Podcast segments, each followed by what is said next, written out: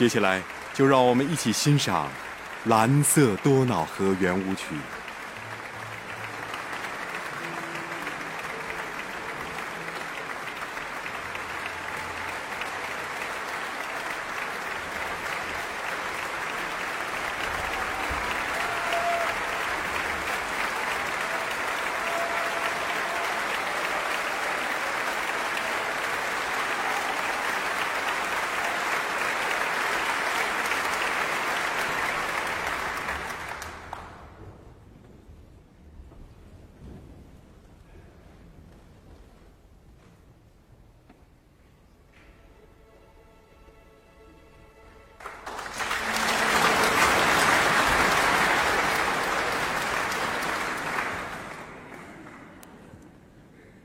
Friedrich Nietzsche, life without music would be an error.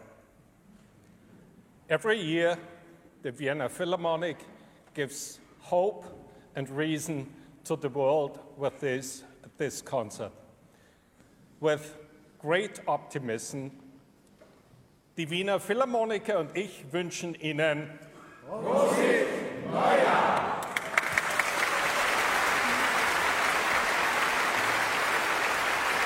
波斯特先生说：“生活中如果没有音乐的话，将会是一场灾难。”维也纳爱乐乐团和我祝愿大家新年快乐。